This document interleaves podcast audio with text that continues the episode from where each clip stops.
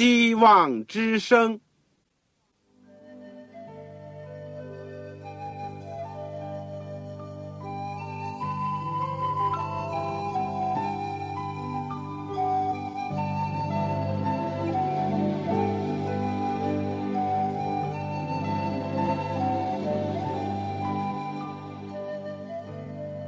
各位听众朋友，各位弟兄姐妹，欢迎您收听信徒培训这个节目。教会的兴旺，不单表现为人数众多，更要求教友的素质好。为了使教会真正达到人丁兴旺，有灵性健壮，希望之声特别为广大的信徒制作了信徒培训这个节目，满足主内同工同道的需要。信徒培训由黄牧师主讲，将有多种课程推出，欢迎弟兄姐妹们踊跃参加。下面我们就把节目时间交给黄牧师。各位亲爱的弟兄姐妹、组内的同工同道，你们好，我是旺草。我们感谢主，一起又可以有机会借着空中的电波学习主的话语。我们今天呢，继续要学习保罗的。罗马书，我们今天要学习第五章，题目呢还是论到阴性称义，以及前后亚当跟我们的关系。在我们学习之前呢，我们先做一个祷告。亲爱的天父，谢谢你把罗马书赐给我们，也求你打开我们的心眼。让我们能够明白主的话语，能够相信你、接受你、顺从你。求主垂听我们的祷告，愿主耶稣基督一直显在我们的心中，显在我们的生活生命里面。这样短短的祈求，奉主圣名，阿门。大家有圣经的，请打开圣经罗马书第五章。罗马书第五章。我们说，这里是讲到阴性称义所带来的福分，以及阴性称义的继续，也就是阴性诚意以及它的功效。我们先来看第五章第一到第五节，这可以说是阴性称义所带来的福分，以及阴性称义的继续。保罗一开始就说。第一节，我们既因信称义，就接着我们的主耶稣基督被与上帝相合，被与上帝相合，这就是称义带来的福分和转变。在此之前呢，人和上帝处在一种不正常的关系，甚至可以说处在敌对的状态。而第五章第九到第十节呢，也提到了这个，所以称义在原文。它的根本的意思呢，就是改变关系，重新和上帝建立一种新的关系，一种和好的关系。上帝的圣洁是容忍不了任何罪恶的。当我们是罪人的时候，我们就不能得蒙上帝的喜悦。但唯有今天，当我们藏身在那位无罪的耶稣基督里面的时候，上帝看我们呢，就是通过耶稣来看我们。形象化一点讲呢，就是基督的义袍呢覆盖了我们，我们穿戴了耶稣基督的义袍，以致上帝呢不再看到我们本身的污秽丑陋。当我们用信心的手握住基督，而且让我们自己藏身在他里面的时候呢，耶稣就把我们带到上帝面前，上帝也就因着耶稣基督悦纳我们，言归和好。结束过去的对立，甚至是敌对的状态。但是不是到此为止呢？不是的。保罗在第二节又说：“我们又接着他因信的进入现在所占的这恩典中，并且欢欢喜喜的盼望上帝荣耀。因信称义呢，只是重新建立关系的第一步。以后呢，还必须要发展这关系，继续的往前走。这里面有三个要素：第一个是上帝的恩典。”第二个是耶稣基督他的牺牲，他的救赎。第三个要素呢，就是人要相信。我们如果读到第五节，我们还会看到另外一个重要的因素，就是圣灵在人的心中工作。就当人看到上帝为什么向我们施恩，耶稣基督为什么要为我们牺牲？哦，原来都是出于他的爱。就在这样的基础上呢，我们就会有一种生发仁爱的信心，去相信他，也去爱他，并爱他所爱的。这两节圣经呢，也指出了一个前进的方向，或者是人和基督建立了这个关系的不同的阶段。首先是我们要相信耶稣基督的生死复活，为我们带来称义的可能性；而进一步呢，我们要盼望上帝荣耀，这个荣耀就是上帝的意，不单单是算为我们的意，而且要赐给我们。同样的，也是借着他的恩典。也是借助人的相信，上帝在主耶稣里面的意念，就成就在我们这些人的身上。结果呢，就显出上帝的荣耀来。上帝愿意赦免人的罪，这固然是他的荣耀。正像圣经所讲的，就算人宽恕人的过犯，也算是人的荣耀一样。但这里更显出上帝荣耀，他愿意宽恕我们。第二方面呢？更加显现在他改变我们这个罪人，使我们脱离罪，以致我们呢有好的行为，能够放在灯台上，让人看见了呢，我们的好行为就归荣耀给上帝。这就是说，在人的身上要回复上帝的形象，这是莫大的荣耀。第三方面呢，是要盼望上帝荣耀，就是指着主耶稣基督再来的时候。为我们带来无比的荣耀。到那时，非但人已经恢复了上帝的形象，而且我们也将重新生活在光明、美丽、荣耀的境地。非但心灵得赎，而且我们的身体也得赎。到那个时候，永生已经不是一个荣耀的盼望，永生已经是所盼望到的一个荣耀了。亲爱的父老弟兄姐妹，你想想，对一个人来讲，他过去的牵由过犯都能得着赦免，心灵里面没有一种罪疚感或者是压迫的感觉，是多么的快乐！一个人如果信主以后，在不断的长进、不断的变化、不断的追求上帝的国和上帝的义，而且一直有进展，这是何等的快乐！再说呢，一个人如果想到，在耶稣基督再来之日所带来荣耀，他能够因着上帝的恩典有份在其中，这真是何等的欢喜快乐！第三节说，不但如此，就是在患难中也是欢欢喜喜的。不要以为欢欢喜喜就没有患难，或者说有了患难就不能欢欢喜喜，这似乎是矛盾的。但在基督徒的经验当中呢，是统一的。这里面一方面让我们认识到现实，在现实的生活，包括基督徒的生活当中，仍然是有患难的一面。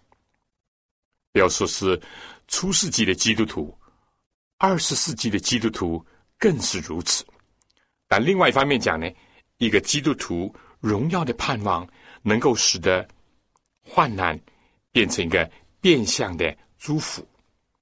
能够使得患难生发在人的身上，结出美好的果子来。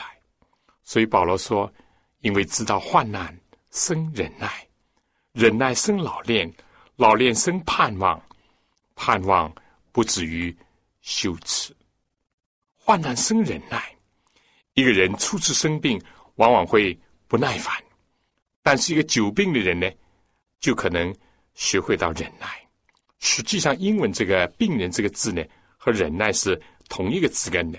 patient 不单单是身体的疾病，同样的，生活上的压力、精神上的磨练都是如此。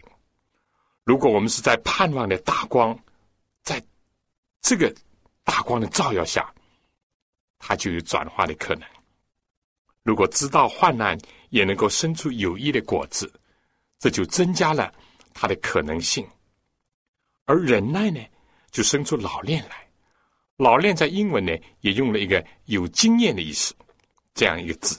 一个新兵在战场上呢，开始的时候往往是坐立不安，是急躁的，甚至于想快点离开战场，回到家乡。但日久天长，在这个弥漫了炮火的当中待久了的，慢慢的呢，他也就有忍耐的心，而忍耐呢，最后把他锻炼成为一个老兵，很老练的人。人生的战场也是如此。而老练呢，有生盼望，似乎又回头了。其实这是在一个不同的水平或者层面上的一个循环。盼望能够使人在患难当中得着力量，能够使人生生出忍耐，而最后呢，经过了老练的阶段呢，又生出新的盼望来。没有盼望的忍耐，多少呢，带着一点阿 Q 的精神；而有盼望的忍耐呢？往往使人生发更大的、更高的盼望。盼望不至于羞耻。希伯来书第十一章就提到亚伯拉罕、撒拉、以撒、雅各等等，他们都是有信心、有盼望的人。十一到十六节说，这些人都是存着信心死的，并没有得着所应许的，却从远处望见，且欢喜迎接。又承认自己在世上是客旅，是寄居的。说这样话的人是表明自己要找一个家乡。他们若想念所离开的家乡，还有可以回去的机会，他们却羡慕一个更美的家乡，就是在天上的。所以，上帝被称为他们的上帝，并不以为耻，因为他已经给他们预备了一座城。有基督所赐的荣耀盼望的人，既避免他做一些可羞耻的事情，也令到他几乎在人生的幽暗的境遇当中，或者是在孤独当中，或者是在尴尬的场合，甚至在逼迫之下，他们也不会为着他们所信仰的感到羞耻，不会为着他们所过的人生感到羞耻。为什么呢？一根本的原因，就是说，因为所赐给我们的圣灵，将上帝的爱浇灌在我们心里面，爱里面没有惧怕，爱使人不感到羞耻。一个孩子如果真正的知道这个爱他的父母，难道会因着他父母出生在农村而感到羞耻吗？如果一个基督徒真正的是感受到主的爱，也是爱主的话，能够因为耶稣被挂在十字架上而感到羞耻吗？马达拉的玛利亚、约翰，还有其他的妇女，不都是跟到十字架下吗？亚利马泰的约瑟和尼哥底母，不是愿意去见比拉多，求耶稣的尸体吗？如果按照人的眼光看，耶稣是死在最耻辱的十字架上，但是按照一个爱耶稣的人看，他不以为耻，反以为荣。中世纪布拉克大学的校长、宗教改革家胡斯约翰，被罗马教异端裁判所用火烧死，头上他戴着像魔鬼一样的尖帽子，写了很多侮辱性的话语。但胡斯约翰说：“耶稣基督为我戴荆棘的冠冕，我今天替他戴这个耻辱的冠冕，他感不到羞耻，而认为是荣耀。根本的问题是，我们怎么能够爱主呢？怎么会有真正的爱心呢？是主的圣灵把上帝的爱浇灌在人的心里。”我们如果没有爱他，那么就做不到这一点。这一段呢，让我们看到因信称义在我们人生当中带来了巨大的改变，就是调整、恢复了我们和上帝之间的原有的一个关系，重新和睦，消除敌对的状态，而且还给我们另外一个信息，就是说，不单单到此为止。我们就裹足不前，我们更加因着信而进入到上帝其他的恩典当中去，就是逐渐的让耶稣基督的意义成就在我们身上，以致我们在盼望基督的荣耀的过程当中，渐渐的改变我们的形象，以及完美我们的人生。第六到十一节这一段呢，可以说是跟上面这段似乎是平行的。但是从另外一个角度，加深了上面一段的意思。第六节说：“因我们还软弱的时候，基督就按所定的日期为罪人死；为一人死是少有的，为人人死或者有敢做的，唯有基督在我们还做罪人之后为我们死。上帝的爱就再次向我们显明了。”称义在这部分上呢，是上帝为我们所做的。上帝为什么要这样做呢？无非是显明他的爱。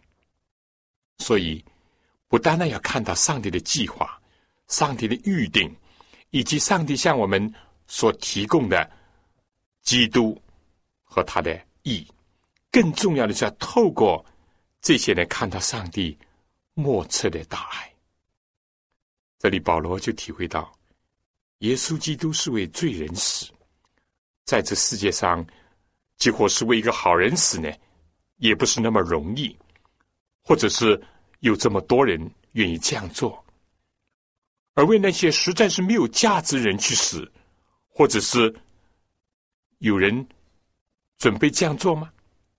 比如说，为着自己最好的朋友，为了自己所爱的、所尊敬的，可能是这样。会去做，但是上帝的爱是在我们仍然是罪人的时候就为我们死，不是说我们已经投降了，已经改变了和他的敌对的状态，然后他来爱我们，而是他的爱牺牲的爱带来了我们的关系的改变。美国独立战争的时候，有个恶人谋杀了一个基督徒，结果。怎么样？失败了，被捕，判处死刑。但这个基督徒呢，叫米娜，他想起上帝的话，说：“当爱你的仇敌。”结果呢，他就去见这个华盛顿大将军，请求赦免那个恶人的死罪。华盛顿呢不答应，他说：“我不能赦免你不幸的友人的死罪。”结果他一听就说。他不是我的友人，乃是谋杀我的仇敌。华盛顿就非常的受感动。你为了拯救你的仇敌，竟远道而来，因着你的爱心，我赦免了他的死罪。于是就写了一个特赦令，让他带去，赶赴刑场。在临行前的半小时，这位基督徒赶到了。这个恶人一看呢，以为他是来看好戏，看他处死，所以他心里呢非常的憎恨。但是米娜呢，急忙的跑到这个执行官的面前，递上那张特赦令。执行官当时呢就宣布特赦了这个恶犯。恶人呢就跪倒在米娜面前，眼中流泪，感谢他以爱来报恨，救他免于死亡。这个基督徒的爱是来自基督，他愿意追随基督。上帝爱我们的爱就是如此的深厚浩大。第九节说：“现在我们既靠着他的血称义，就更要靠着他免去上帝的愤怒。弥娜的爱呢，固然是动人，但是基督为着我们这般抵挡上帝人，他既然愿意舍身。”这爱就更加是奇妙莫测了。保罗说：“既然是基督为我们成就了这一切，就更要接着耶稣基督免去上帝的愤怒。”第十节说：“因为我们做仇敌的时候，且接着上帝儿子的死，得与上帝和好；既和好，就更要因着他的生得救了。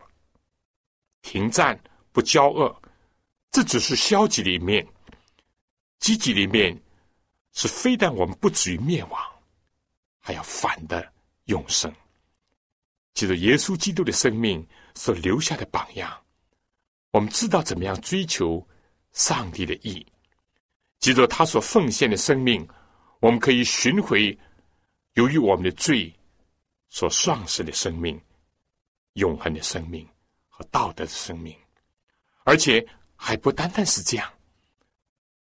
接着这里面讲，不但如此，我们既接着我们主耶稣基督被与上帝和好，也就接他以上帝为乐，这是一个理想的境地。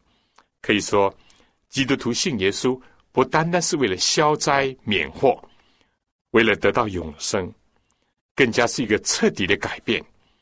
以前躲避、厌恶上帝、憎恨上帝，甚至咒骂上帝，但现在呢，以上帝为乐。这两方面的意思呢，一方面是我们从此呢就会喜爱上帝，以上帝为我们心中的快乐。多多的亲近他，赞美他，传扬他，高举他，尊荣他。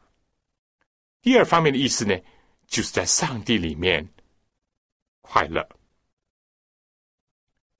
我们在世界，在我们人生当中，可能有的时候有愁苦，但是我们在上帝里面，在基督里面，我们可以有快乐。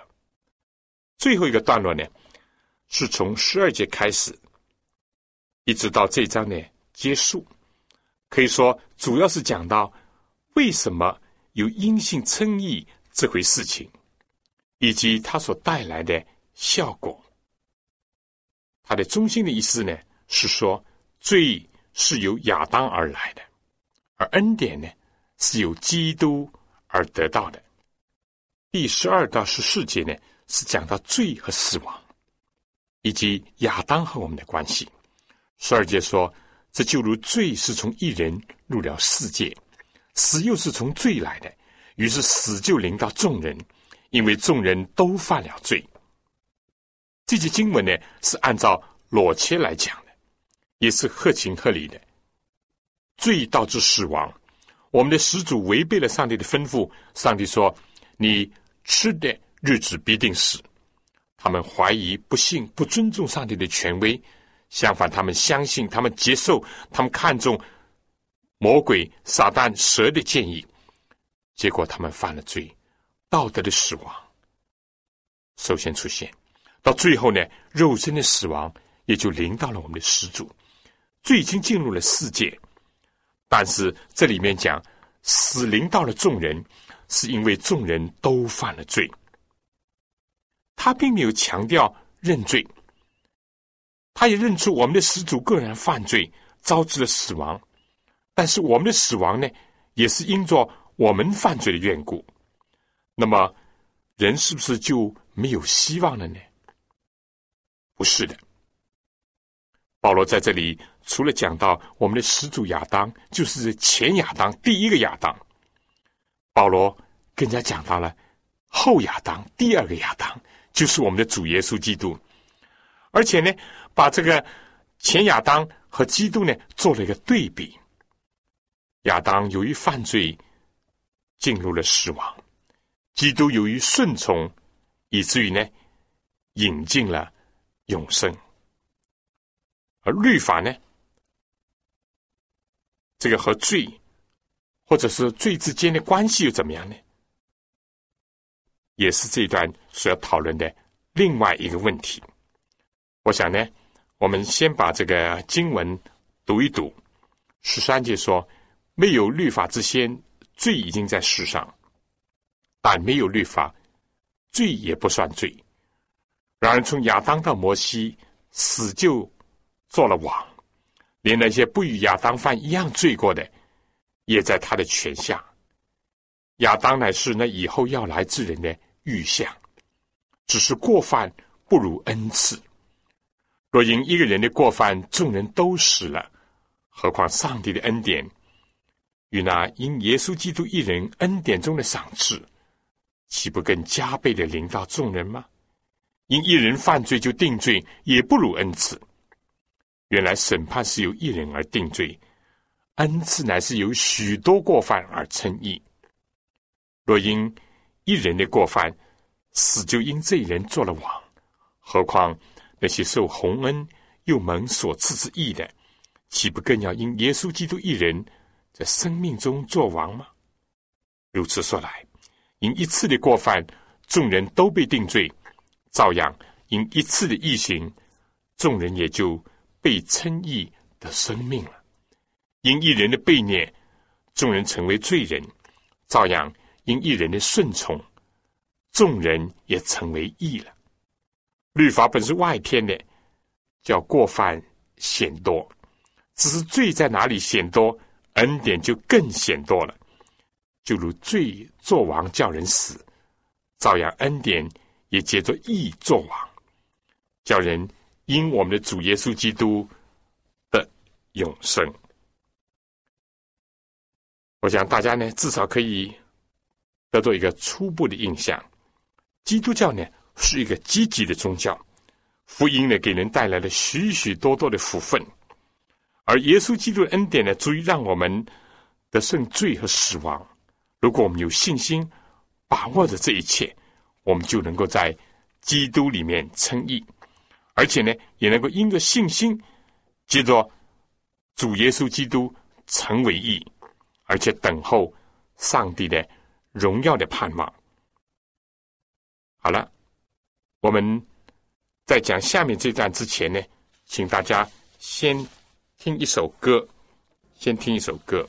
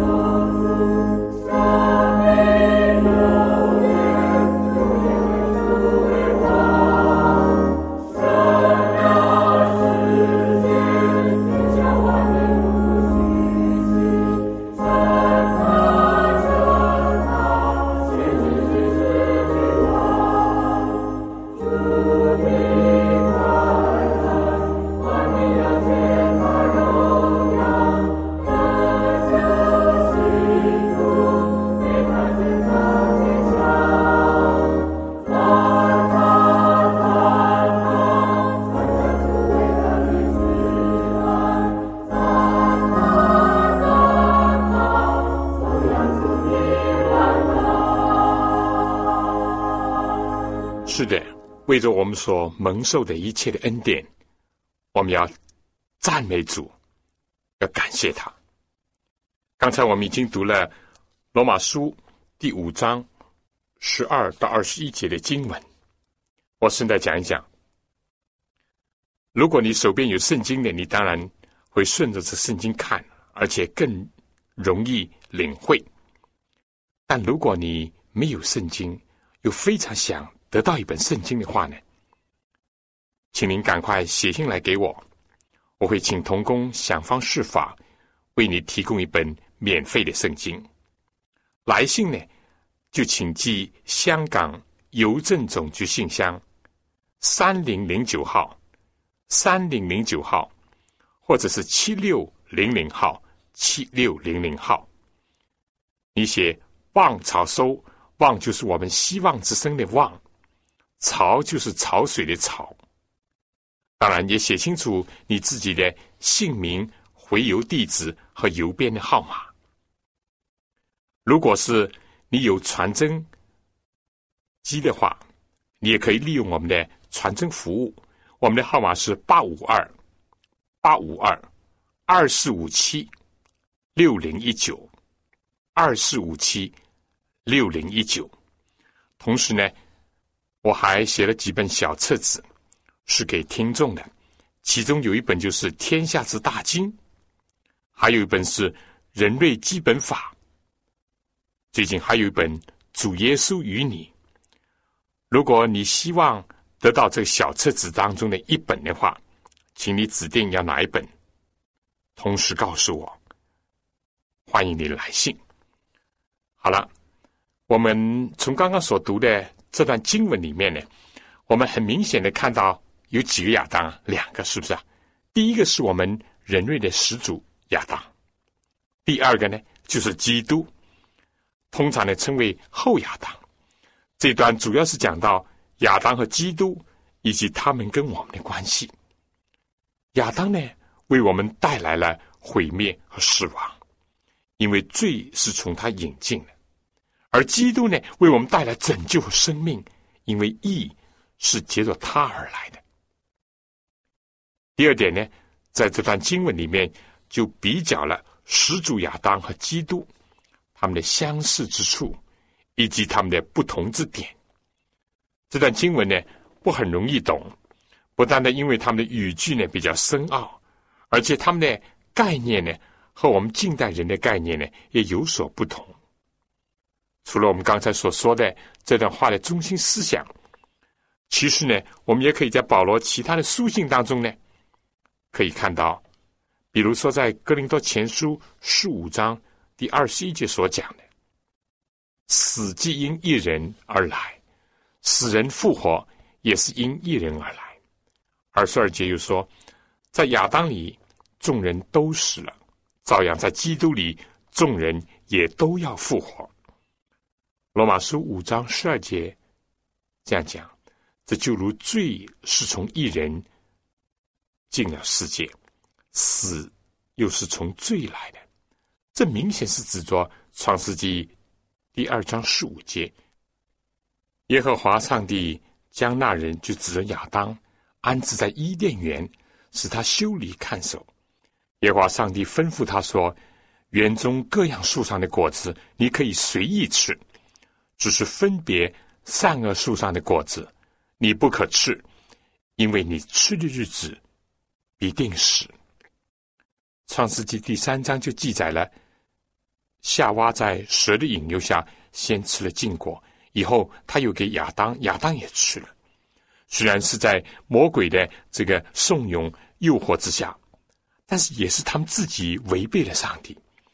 他们怀疑、不信上帝的话，也不尊重上帝的权威，没有顺从上帝命令，罪呢就进入了世界。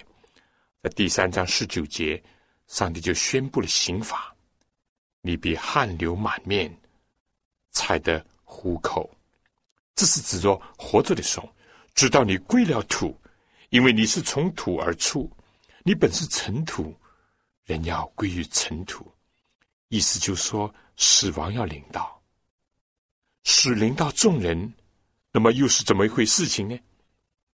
这怎么解释呢？第一，我们从身体或者从生理上讲，不可能。亚当是一个必死的人，但是他的后代呢？还是一个有永生的人，有没有这种事情？绝对没有可能。上帝可以毁灭亚当。上帝所宣布你吃日子必定死，这明显是指着道德的生命、属灵的生命显然的死亡。但如果上帝当时就击杀亚当的话，他就再没有一个悔改的机会。这上帝看到亚当夏娃悔改的心以后，耶稣基督就愿意做他们的救主，挽回他们，给他们一次机会。但也正因为这个缘故呢，死亡的门。就为亚当打开，生老病死的过程就开始进入人间。人类的始祖既然会死，他的后代就不可能不死，这是生理上的问题。而另外呢，圣经上讲，死就临到众人，因为众人都犯了罪。出埃及记第三四章，上帝宣布他的名，在出埃及二十章。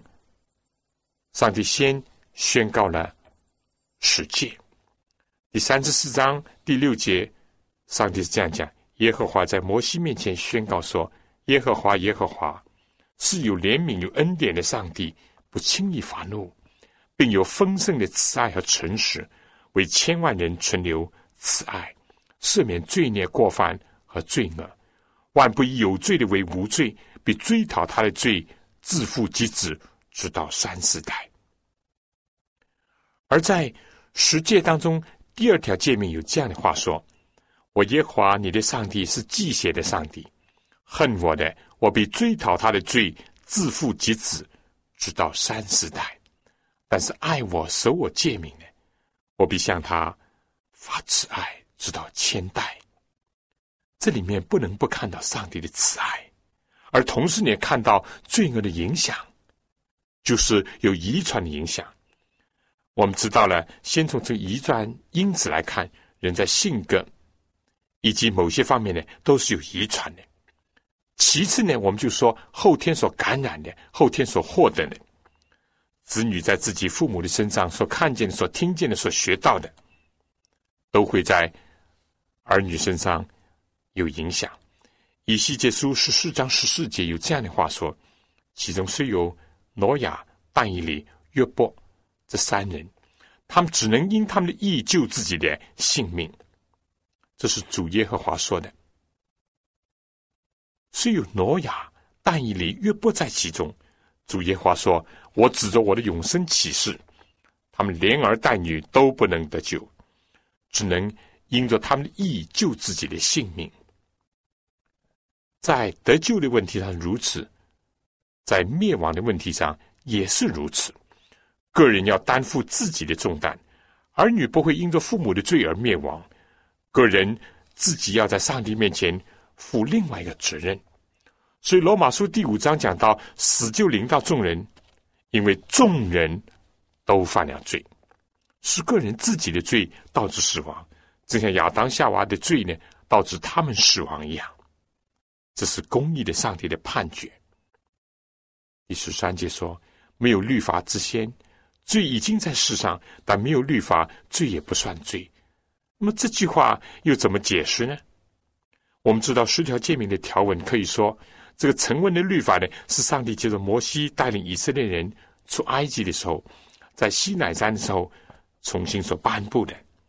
但是不是在此之前就没有律法呢？明显不是。创世纪第十八章十九节。上帝说：“我眷顾他，我要叫他吩咐他的种植和他的眷属遵守我的道，秉行公义，使我所应许亚伯拉罕的话都成就了。所以说明，在这之前就已经有上帝的道，有上帝命令，有上帝律法，可能还没有成文，也可能不像这十诫的这个字句。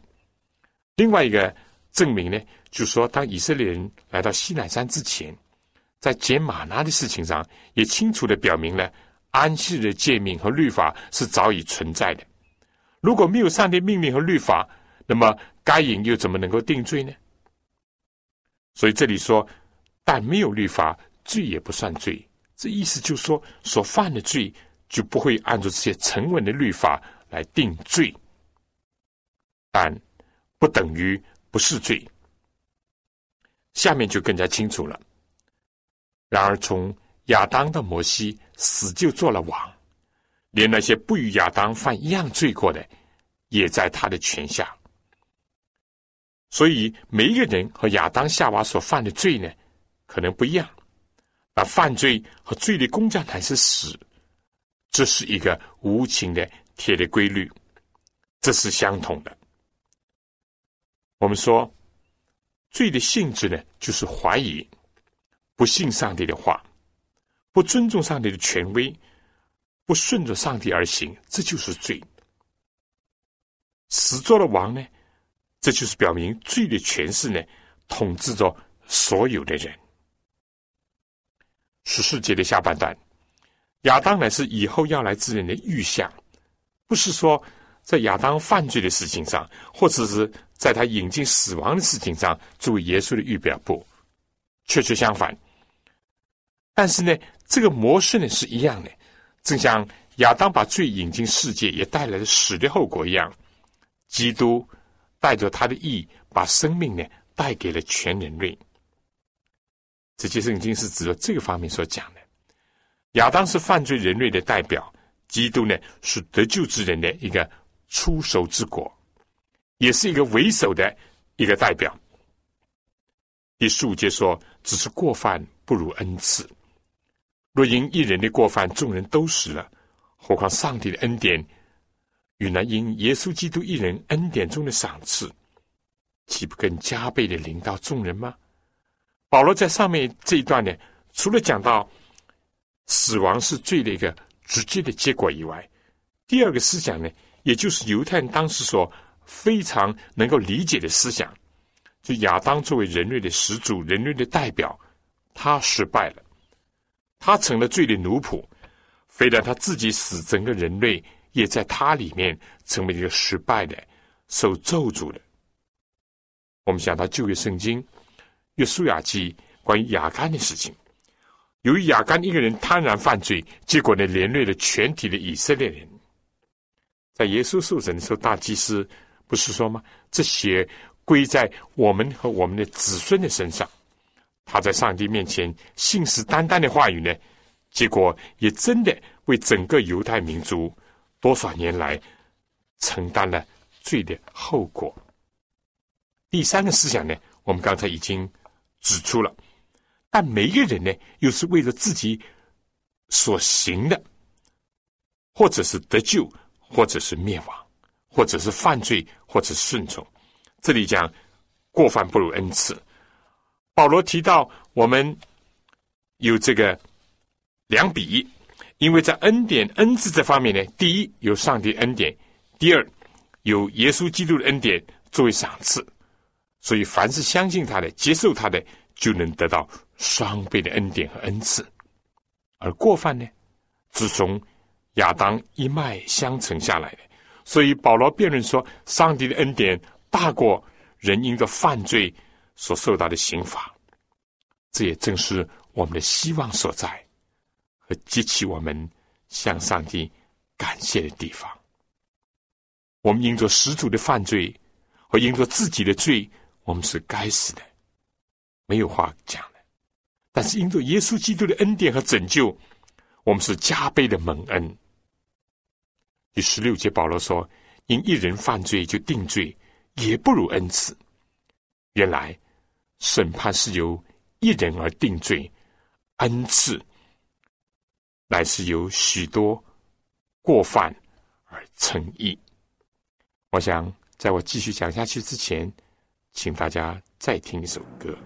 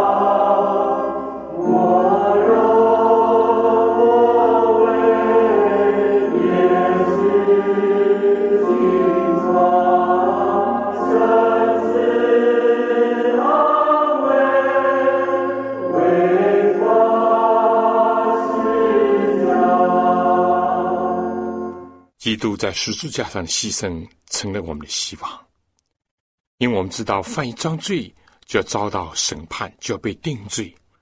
但是上帝的恩典呢，结合了所有人类古今中外人的罪，因着耶稣基督的救赎和牺牲，就能够使我们得到赦免，使信的人称为义。所以保罗说，在这方面又是恩典不同于过犯的地方。十七节保罗讲另外一个不同的地方，这里说：若因一个人的过犯，死就因这人做了王，何况那些受洪恩又蒙所赐之义的，岂不更要因耶稣基督一人在生命中作王吗？死亡如何借着罪在人的心中和在人生当中作王，统治人？辖制人，那么照样，上帝的恩典和义呢，要借着耶稣基督在我们的心中作王。所以，以上这三点呢，都是亚当和基督跟我们的关系不相同的地方。下面呢，保罗又讲到相似的方面。十八节说：“如如此说来，因一次的过犯，众人都被定罪；照样，因一次的异行。”众人也就被称义的生命了。第二点呢，十九节，因一人的悖逆，众人成为罪人；照样因一人的顺从，众人也都成为义了。二十节说，律法本是外天的，叫过犯显多；只是罪在哪里显多，恩典就更显多了。那么这句话难解释一些。马太福音第。二十二章有个律法师要试探耶稣，就问耶稣说：“夫子啊，律法上的诫命哪一条是最大的呢？”耶稣对他说：“你要尽心、尽性、尽意爱主你的上帝，这是诫命中第一，且是最大的。其次呢，也相仿，就是爱人如己。这两条诫命是律法和先知一切道理的总纲。所以我们说，律法的总纲就是爱上帝、爱人。”再略微具体一点讲呢，就是尽心、尽性、尽意、尽力爱主你的上帝和爱人如己。那么，但是如果再浓缩一点讲呢，那就是一个“爱”字。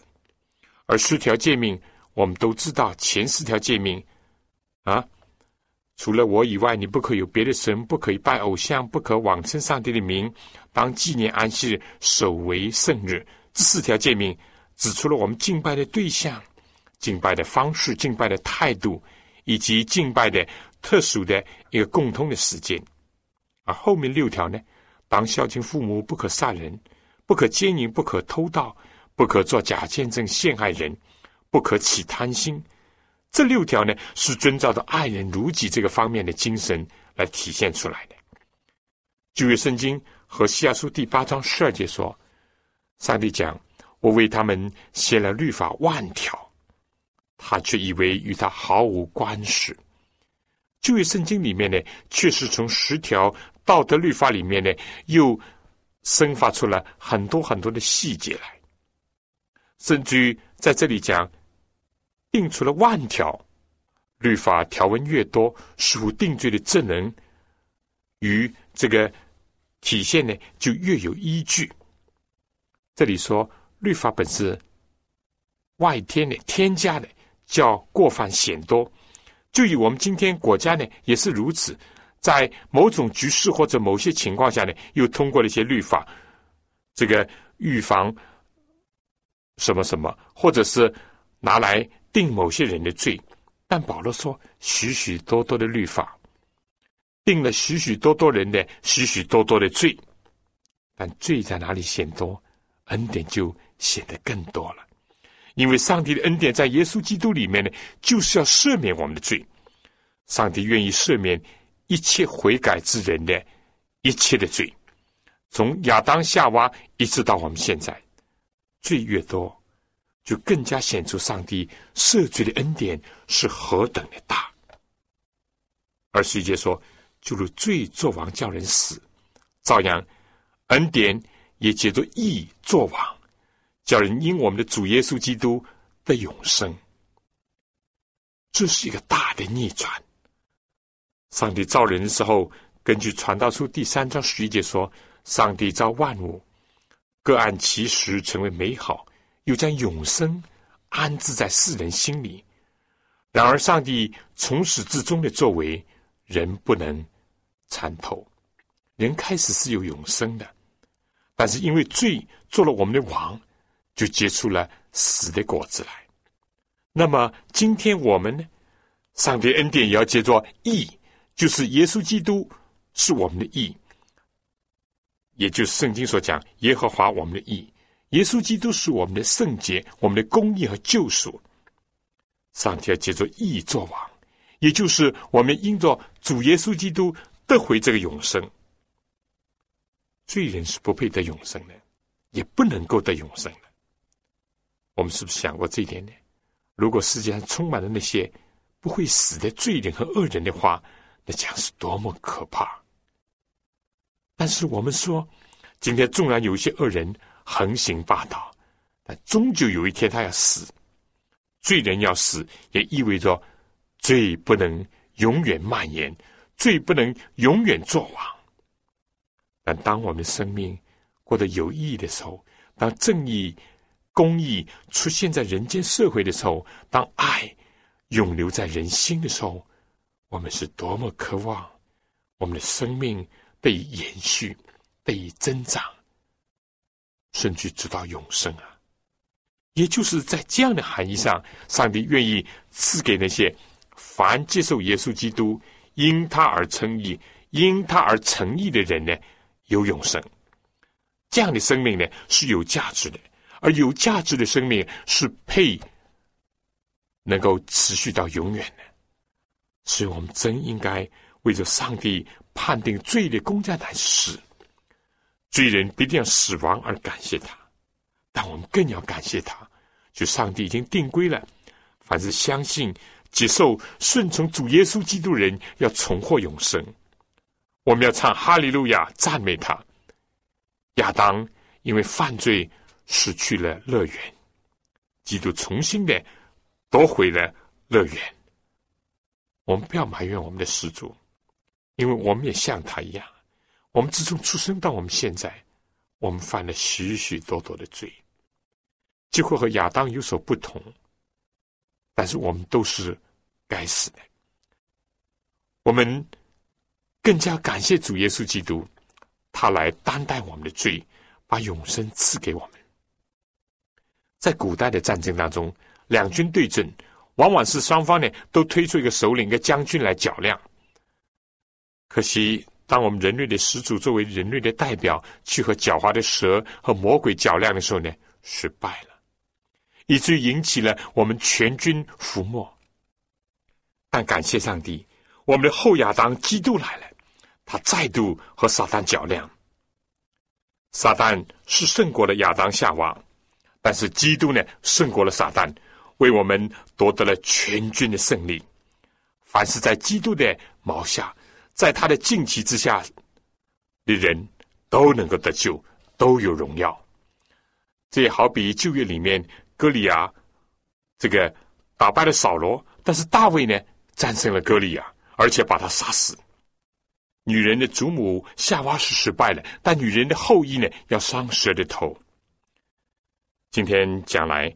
固然，撒旦伤害了耶稣，把他钉死在十字架上，但也就是十字架上的耶稣呢，粉碎了撒旦蛇的头，让我们感谢他，赞美他。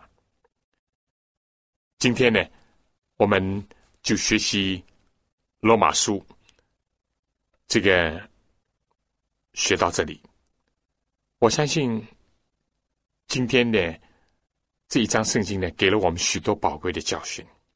我们的肉体固然还会承受我们的始祖亚当夏娃而带来的衰老甚至死亡，但是我们的心灵的生命也已经在耶稣基督里焕发出永生的光芒，而且有更荣耀的盼望，就是永远的生命在等待着凡信从主耶稣基督的人。